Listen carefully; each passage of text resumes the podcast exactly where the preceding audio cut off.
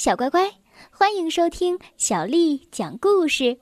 我是杨涵姐姐，今天杨涵姐姐继续为你带来好听的故事。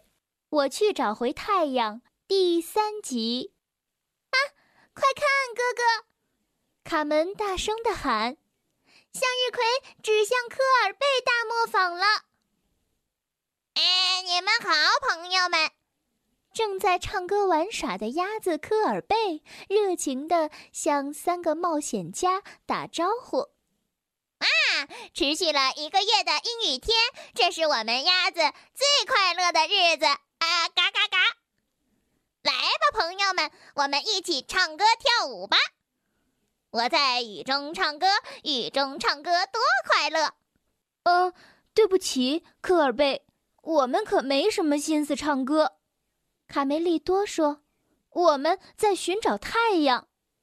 如果明天还找不到太阳，爸爸就会失去他的工作。”啊，太阳！啊，太阳！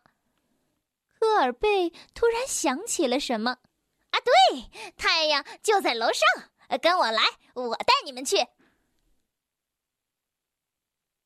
啊，呃，这是蒙特戈菲尔兄弟生产纸张的厂房。嘿嘿，要那么多纸做什么呢？贝里奥问。用来写鸡同鸭讲的话呗。嗯，他脑子进水了吧？他们跟随着科尔贝，悄悄地穿过蒙特戈菲尔兄弟的卧室。啊！糟了，工作室的门被锁上了。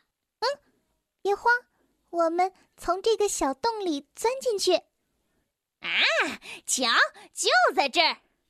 科尔贝神气地说：“我没骗你们吧？”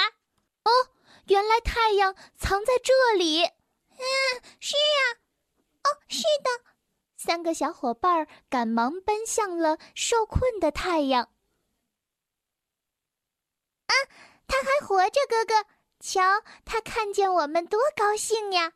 来，我们赶快把太阳解救出去！一、二、三。这时候，埃蒂安被嘈杂的声音吵醒了。约瑟夫，有只小粉鸡正在偷你的发明。啊，一只小粉鸡。哦，是吗，艾迪？别胡思乱想了，快回去睡觉吧。我们明天还有很多事情要做呢。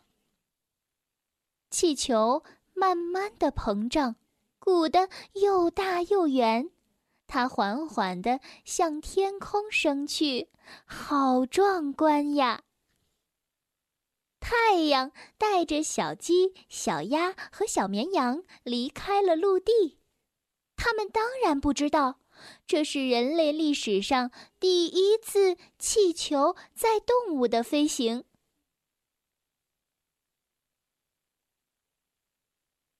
哎，那些羊怎么会在天上呢？贝里奥好奇地问。“傻瓜，那是白云。”卡门说。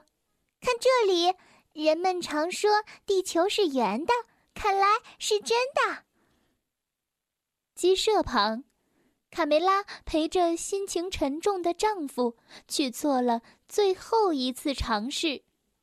卡梅拉一再鼓励他要镇静，但是皮迪克已经信心不足了。他颤巍巍地爬上了草垛，满身大汗。所有小鸡在雨中站成一排。这是皮迪克的最后一次机会。嘿，他不会成功的。有人幸灾乐祸的预测。在一片寂静中，皮迪克用尽平生之力，昂首向天空，发出了一声鸣叫：“哦哦哦！啊，太阳出来了！”我成功了！嗯，哎呦，嗯，嗯。这时，真正的太阳也升起来了。这是个阳光明媚的早晨，生活真美好啊！皮迪克抱起他的两个宝贝，美滋滋的往回走。造反的小公鸡们灰溜溜的在一旁生闷气。嗯，哼！一个月来，太阳一直照耀着鸡舍，小鸡们又找回了生活中的乐趣。卡门还发明了一个有趣的找太阳的游戏。一、二、三，看太阳！一、二、三，看太阳！而蒙特戈菲尔兄弟俩天天都在没完没了的争吵。呃，约瑟夫，我发誓，当时我告诉过你，有只小粉鸡，还有一只绵羊和一只鸭子。啊！不要再找借口了，矮点，用力打气。他们再重新制造一只太阳气球。小乖乖，今天的故事就讲到这儿了。